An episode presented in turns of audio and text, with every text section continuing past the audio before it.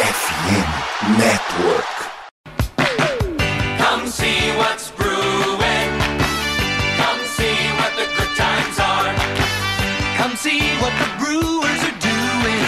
Come on and cheer a superstar. Be a believer in brewer fever. It's fun to join in the cheering. Stomp your feet, clap your hands. You're part of the team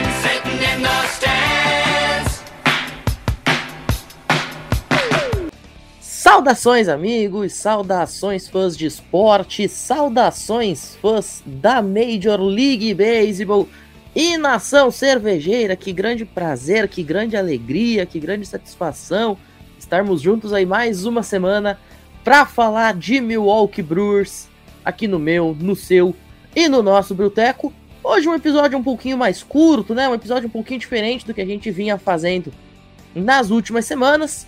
Estarei aqui sozinho.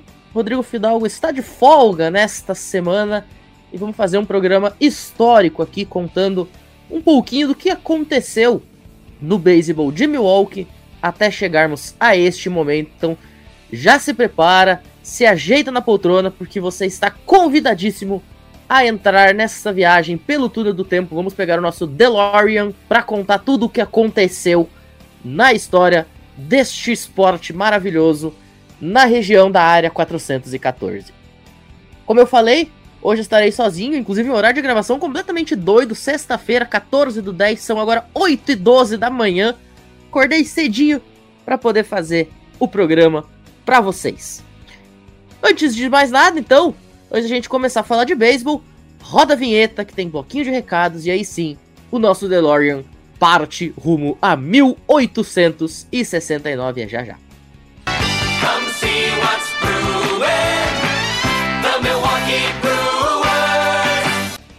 Muito bem. Antes da gente começar a falar de beisebol, tem um recadinho para dar para vocês que estão nos ouvindo aí. Neste mês de outubro, a FN Network quer conhecer os nossos ouvintes. Então, vai estar tá aí na descrição deste episódio, em todos os agregadores, o link da pesquisa FNN. Ela não demora mais do que 5 minutinhos, talvez não demore nem 5 minutinhos para ser respondida. Tá? É uma pesquisa super rápida, super anônima, muito de boa. É, não tem nada de muito cabeludo, tá? É, são apenas algumas pesquisas, algumas perguntas na faixa: que time você torce, quais esportes você acompanha, tá? É, algumas perguntas de cunho pessoal para conhecer mesmo os nossos ouvintes e poder fazer um trabalho em cima disso, né? Poder levar cada vez mais o conteúdo que te interessa, que vai ser importante para você, tá? Então, fica aí o convite e não só o convite, mas o nosso apelo mesmo, nosso pedido.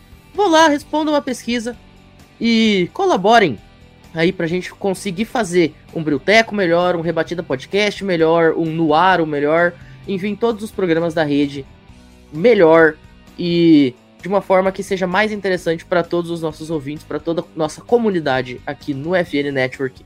Então, mais uma vez frisando, respondam a pesquisa FNN que vocês vão estar nos ajudando bastante. E agora sim, depois da vinheta, depois do Brewer Fever, vamos até 1869. Come see what's brewing.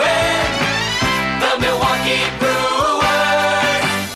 Muito bem, meus amigos, chega agora então a hora de começar a falar de beisebol, especificamente aqui neste Brilteco número 16. Como eu já falei, vamos agora a 1869, direto do túnel do tempo, porque foi neste ano, meus amigos, que pela primeira vez um jogo envolveu uma equipe profissional, ou nem tanto, da cidade de Milwaukee. Neste ano, 1869, o Cincinnati Red Stockings venceu por 85 a 7 um combinado amador ali da região, no que seria de fato o primeiro jogo, talvez da história do beisebol na região de Milwaukee.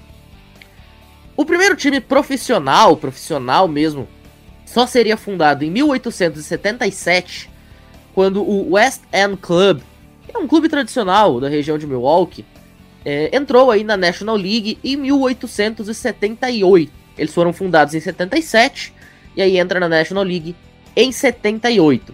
Em sua primeira temporada, no que depois se tornariam as Major Leagues, né? Afinal, estamos falando da Liga Nacional. Os Grays, eles terminaram com um recorde de 15 e 45. Um recorde bastante pífio, por sinal, né? Apenas 25% dos seus jogos foram convertidos em vitórias. Mas o grande destaque daquele ano, desse time do West End Club Grays, vai para o outfielder, left fielder, Abner Dalrymple, que bateu para ponto .345 de batting average. Naquela época era coisa pra caramba. E acabou sendo vencedor do batting Tyrell da National League naquele ano. Primeiro super estrela, primeira grande estrela do beisebol lá em Wisconsin. Portanto, foi o Abner Dalrymple, tá galera? Depois ele ainda rodaria, ficaria bastante famoso no cenário do beisebol ali no finalzinho do século XIX. Seguindo aqui então na nossa viagem, a equipe acabaria sendo expulsa da Liga Nacional logo em seguida, por questões de problemas financeiros, né? Como sempre, por sinal. Ali no século XIX, começo do século XX, todas as ligas americanas tiveram que lidar com problemas financeiros e equipes acabando sendo extintas depois de um ou dois anos devido à falta de grana para tocar o projeto. E aí Milwaukee acabaria ficando sem uma franquia profissional até o ano de 1884. Em 1884, houve a entrada aí na Northwest League, de uma franquia de Milwaukee que eu confesso que eu não consegui encontrar o apelido, tá? Me desculpem, mas vão ficar sem o nickname dessa aí. Essa experiência também acabou não sendo muito bem sucedida, tá? Então a solução foi rumar para Union Association, ainda em 84.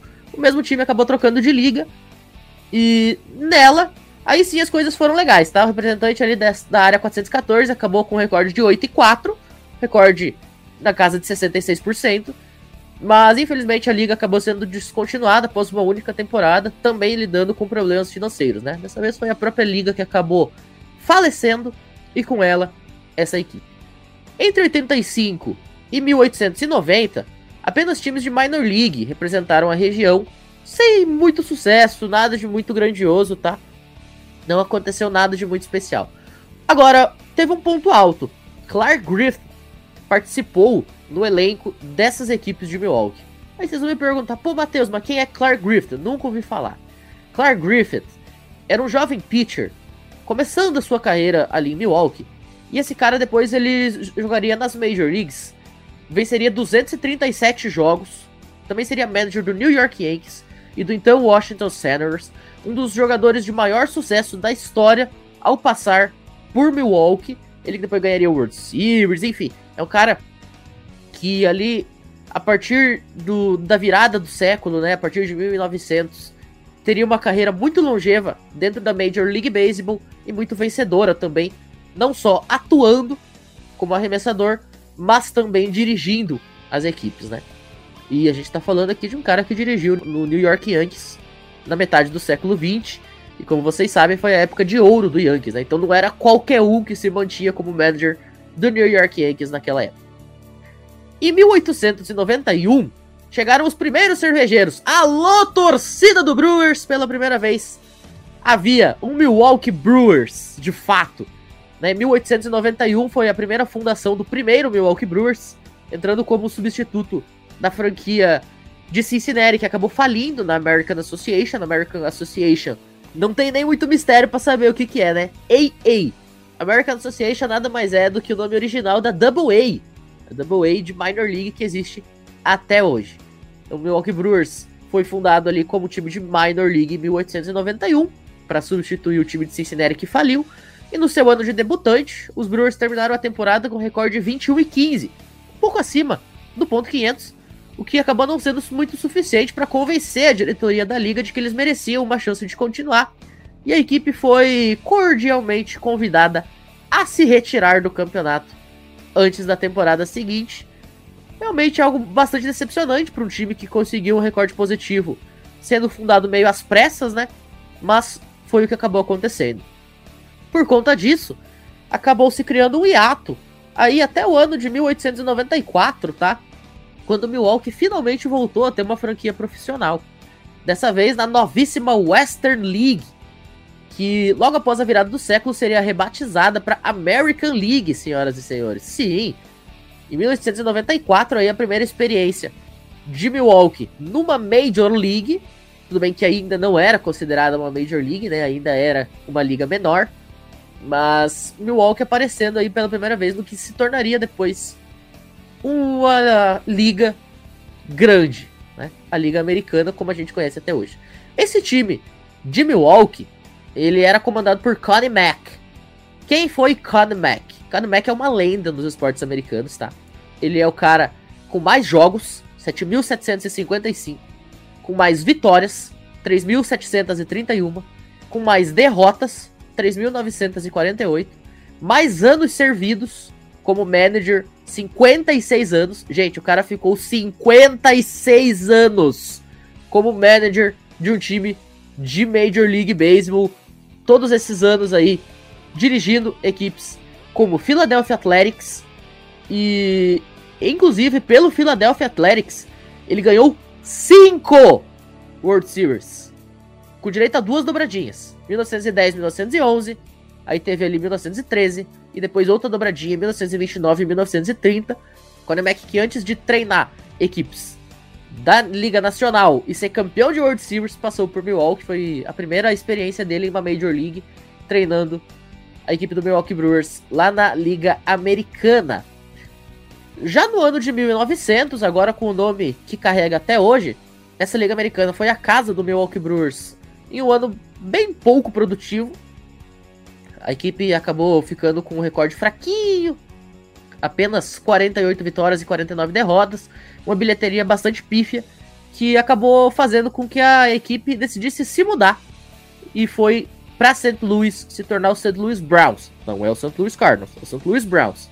Detalhe, meus amigos, depois de algum tempo ali no Missouri, esse time ele acabou indo para Baltimore e se tornou quem? O Orioles. Sim, senhores e senhoras. O Baltimore Orioles de hoje é o que restou do Milwaukee Brewers do ano de 1900. Acreditem se quiser. Os primeiros anos aí do século 20 não foram de grandes realizações para o beisebol de Wisconsin, como vocês já estão conseguindo ver. E inclusive a gente ficaria sem uma equipe para chamar de nossa em uma Major League com essa saída dos Brewers para St. Louis em 1901, né? Aí aconteceu a criação de duas equipes novas, uma para cada liga menor, tá? Foi criado então um novo Milwaukee Brewers, mais um Milwaukee Brewers na conta, para jogar na American Association, a Double A, e o Milwaukee Creams na Western League. Os Creams, eles foram responsáveis, meus amigos, pelo primeiro título da cidade, tá? Isso em 1903, eles conquistaram a flâmula da Western League na sua única temporada em Milwaukee, vale destacar, né? Antes de ser realocado pela própria liga. A liga chegou lá, deu carteiraça, disse que precisava sair de Milwaukee e eles acabaram sendo realocados. Mas o título está lá em Milwaukee, a flâmula está em Milwaukee 1903, Milwaukee Creams campeão da Western League. Os novos Brewers, porém, se tornariam um dos times mais longevos da história da cidade, ficando por mais 50 anos em Milwaukee, tá? Entre 1902 e 1952. Dez anos depois da conquista dos Creams, a cidade de Milwaukee finalmente pôde voltar a comemorar os Brewers foram campeões da Double A em 1913, repetindo o feito também em back-to-back. -back. Detalhe muito curioso e que eu achei muito interessante quando eu estava pesquisando isso daqui. Entre os jogadores que compunham o elenco dessa equipe campeã, estava Oscar Felch. Quem foi Oscar Felch, Matheus Pinho? Esse cara, ele se tornaria muito famoso pelo envolvimento dele no escândalo do Black Sox na World Series de 1919. Para quem não sabe, o Black Sox foi um escândalo de uma suposta entrega de paçoca, né? Uma suposta entrega de World Series lá por parte do White Sox em 1919. Esse escândalo é o escândalo retratado no filme do Campo dos Sonhos, né? No Field of Dreams. Inclusive, aquele primeiro Field of Dreams game aconteceu entre Yankees e Chicago White Sox exatamente por conta dessa questão do White Sox, né? Do quanto o White Sox ele tem a ver com o Campo dos Sonhos. Afinal, o filme é de fato inspirado no escândalo do Black Sox. E esse ano quem jogou foi o Cincinnati Reds e o Chicago Cubs. Exatamente porque o Cincinnati Reds foi o campeão daquela World Series em cima do Chicago White Sox. Então, para quem quiser reassistir o filme ou assistir pela primeira vez, ou pesquisar aí um pouquinho sobre o que, que foi a Black Sox, se quando vocês ouvirem o nome Oscar Felch, saibam, esse cara estava no time que foi back-to-back -back champions da Double A pelo Milwaukee Brewers em 1913 e em 1914. Porém, meus amigos, infelizmente, depois de anos maravilhosos, a equipe decaiu bastante nas temporadas seguintes, tá? O único ponto áureo do time do Milwaukee Brewers ali no finalzinho dos anos 10 e começo dos anos 20 foi ter Jim Thorpe. Cara, o Jim Thorpe ele é tido por muita gente como o maior atleta americano da história de todos os tempos, tá? Esse cara ele vestiu as cores de Milwaukee na Double A no finalzinho dos anos 1910. E o Jim para quem não sabe, ele foi bicampeão olímpico no decathlon nos jogos de 1918 e de 1922. Ele ainda foi tricampeão da NFL com o Canton barra Cleveland Bulldogs. Canton Bulldogs ganhou dois títulos, aí eles se juntaram com o Cleveland Tigers e ganharam o terceiro. Então o Jim Thorpe ele foi campeão três vezes da NFL jogando com o Canton e depois posteriormente com o Cleveland Bulldogs. E também foi o primeiro comissário da liga, tá? Ele foi o primeiro comissário da principal liga de futebol americano do planeta. Ele era o dono do Canton Bulldogs. Então, quando os caras tinham que definir lá quem seria o chairman da liga, todo mundo votou nele. Isso é o tamanho do Jim Thorpe, né? O cara é considerado o maior atleta olímpico e o maior atleta, na verdade, dos esportes americanos e era uma celebridade nos anos 20, tá? O Jim Thorpe era uma espécie de Tom Brady, era uma espécie de LeBron James, enfim, é, é esse nível de cara, tá? É esse patamar que a gente fala atualmente dos jogadores que a gente costuma enxergar na televisão, né?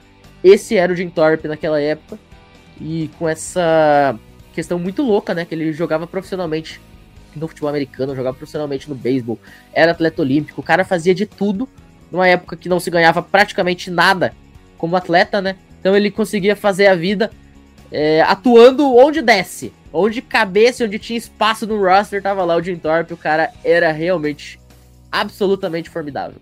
Porém, senhores, mesmo tendo Jim Thorpe no elenco, demoraria ainda mais 20 anos para que outra fama fosse reivindicada. Em 1937, os Brewers ganhariam o campeonato nacional das ligas menores, a chamada Little World Series, com um dos melhores esquadrões da história das ligas menores. Tá? Essa conquista ela iniciou uma das épocas mais vencedoras do beisebol em Wisconsin, que se seguiria com mais uma conquista de flâmula em 42, em 43, em 44, em 45, em 48, em 49 e títulos nacionais em 47 e 51. Gente, esse time do Milwaukee Brewers era imparável. Era absolutamente imparável no que tangia a temporada regular. Dois títulos de Double A, ao menos outras seis aparições em playoff, títulos de Flâmula. Esse time era absolutamente incrível, tá? Inclusive, esses últimos dois títulos nacionais em 47 e em 51 e os títulos de Flâmula em 48 e 49 aconteceram já como time afiliado do Boston Braves. E aí, meus senhores, aconteceu algo que mudaria para sempre a história do beisebol na cidade de Milwaukee. Os Braves, que desempenharam um papel tão fundamental na consolidação do time de Minor League, vai para Milwaukee em 1952. Foi a primeira vez que Milwaukee teria um time em uma Major League em mais de 50 anos, tá? O Boston Braves, ele então deixa a cidade de Boston todinha pro Red Sox. Ó, Red Sox, toma essa cidade, que eu vou pra um lugar muito melhor que a Milwaukee, por sinal. E aí essa franquia recém-alocada devolveu para a cidade essa experiência de ter um time em uma MLB, né, em uma Major League. Algo que, como eu falei, não acontecia havia 50 anos. Abraçados pela comunidade, uma comunidade que ama beisebol, porém estava sem um time para chamar de seu no principal patamar, né, na elite do esporte a equipe dos Braves foi muito bem quista pela cidade de Milwaukee, liderou a MLB em ocupação do estádio por seis anos consecutivos.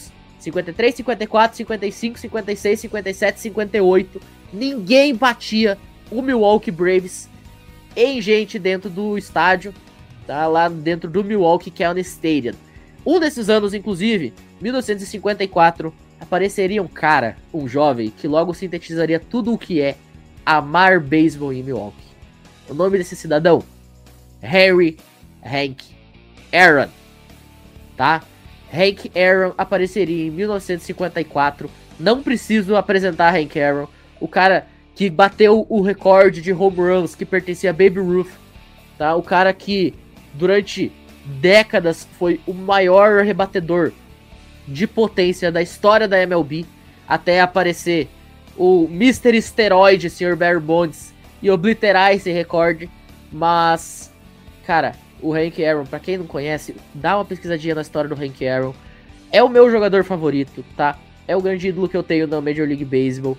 É, inclusive eu escrevi um texto sobre o Hank Aaron algumas semanas atrás, alguns meses atrás, lá pro FN Network, pro site do Fambonanet, onde eu conto ali um pouco da história do Hank Aaron. O cara era absolutamente fenomenal, tá? Um dos maiores jogadores da história.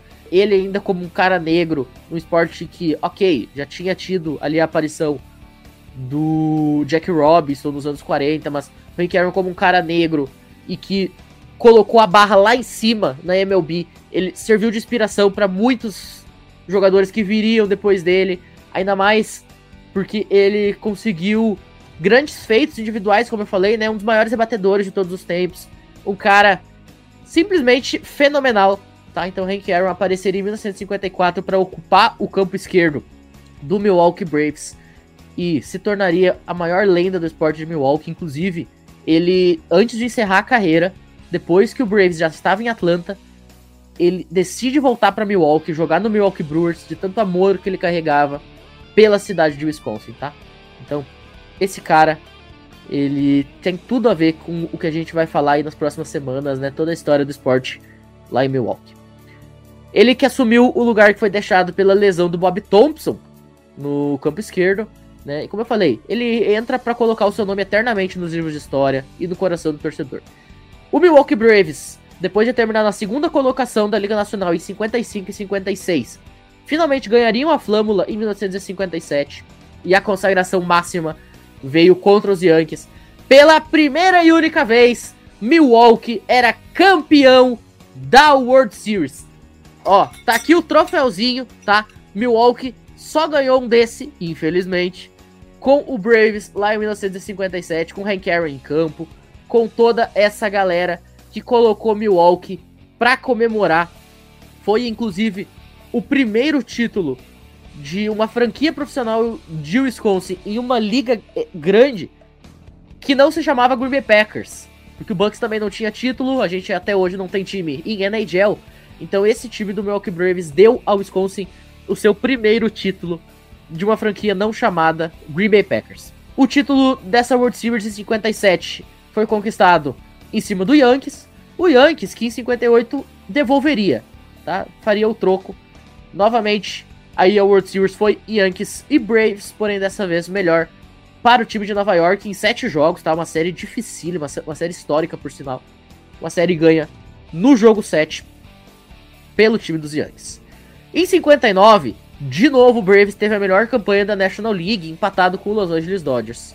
Porém, infelizmente, no jogo de desempate, o time da Califórnia acabou vencendo aí e rumou para o Fall Classic, impedindo o time do Milwaukee Braves de jogar três séries mundiais de forma consecutiva, o que seria algo absolutamente fantástico. Porém, infelizmente, a partir de 1962, a audiência nas arquibancadas foi pro buraco, começou a cair demais, muito em função de uma polêmica decisão que hoje a gente sabe que foi uma decisão não só polêmica, mas burra, uma decisão burra da Câmara Local de proibir os torcedores de trazer sua própria cerveja para o Milwaukee County Stadium e, convenhamos, você comprar cerveja no estádio naquela época, assim como hoje, era muito caro. Então o pessoal, já que não podia levar de casa, eles acabavam não indo pro estádio. Isso impacta, obviamente, na bilheteria, isso impacta, obviamente, no público e na grana que entra. A gente tá falando de beisebol, um esporte onde o dinheiro ele é muito importante na construção do elenco, né? O elenco ele não necessariamente vai ter um salary cap, então o payroll ele é feito com base naquilo que entra em caixa. Então, sem grana, sem caixa, a equipe acaba degringolando. E em 1964 acontece aí o pedido de mudança da equipe para Atlanta. Esse pedido ele seria aceito pela MLB. E em 1966 os Braves rumam para o estado da Georgia, onde eles estão até hoje como defensores do título mundial. É uma grande pena, Milwaukee poderia sim ter segurado os Braves. Talvez os Braves pudessem estar em Milwaukee até hoje, se não fosse essa questão da cerveja. Mas o fato é que o que está feito está feito, o que é passado está nos livros, e foi o que aconteceu. E hoje a gente tem o Milwaukee Brewers lá na cidade. Milwaukee, inclusive, teria que esperar até 1970 por uma nova equipe, que é esse novo Milwaukee Brewers que a gente sofre assistindo todos os anos. Mas isso aí, meus amigos, é assunto pro próximo episódio dessa série de origens, tá? A gente vai contar a criação do Seattle Pilots lá em 1969, os problemas financeiros de uma franquia em Seattle, a ida até Milwaukee e os anos mágicos que o Milwaukee Brewers viveu na década de 80 que culminaram com a sua única aparição em World Series. Estejam conosco para esse mergulho nos livros de história e em tudo que cerca o beisebol dessa franquia que a gente ama. Então estejam conosco no próximo episódio dessa série de origens para conhecer a história do Milwaukee Brewers efetivamente. Com isso a gente vai ficando por aqui, uma edição curtinha, né, o Breuteco Express. E lembrando, assim como eu falei lá no começo do episódio, respondam ali a pesquisa do FN Network, colaborem aí com o FN Network pra gente conseguir trazer conteúdo mais nessa pegada que vai agradar a cada tipo de ouvinte e que vai fazer vocês terem ainda mais prazer de estar nos escutando e nos lendo lá no site, ok? Fiquem agora então com a narração da semana, que é exatamente da World Series que o Milwaukee Braves foi campeão lá em 1957 para cima do Yankees, tá? E até a semana que vem. Muito obrigado para todo mundo que ouviu a gente até aqui e até a próxima. Valeu. But the bases are now loaded and the New York followers are in an uproar, visioning a typical last-minute Yankee triumph. Burdett is only one out away from victory, but still barring the door is the muscular Bill Scourin. Playing Scourin as a pull hitter, Matthews has moved a bit nearer the foul line. Burdett fires, and Scourin hits a terrific drive down the third baseline. Matthews makes a miraculous backhanded stab at the ball, races to third for a force out, and McDougall continues running in bounding leaps towards Burdett. Crandall arrives at the same time. In their exuberance, they do a bear hug dance before they are suddenly swarmed under by a horde of hysterical braves. And the Milwaukee Braves are the new world champions with a 5 to nothing victory.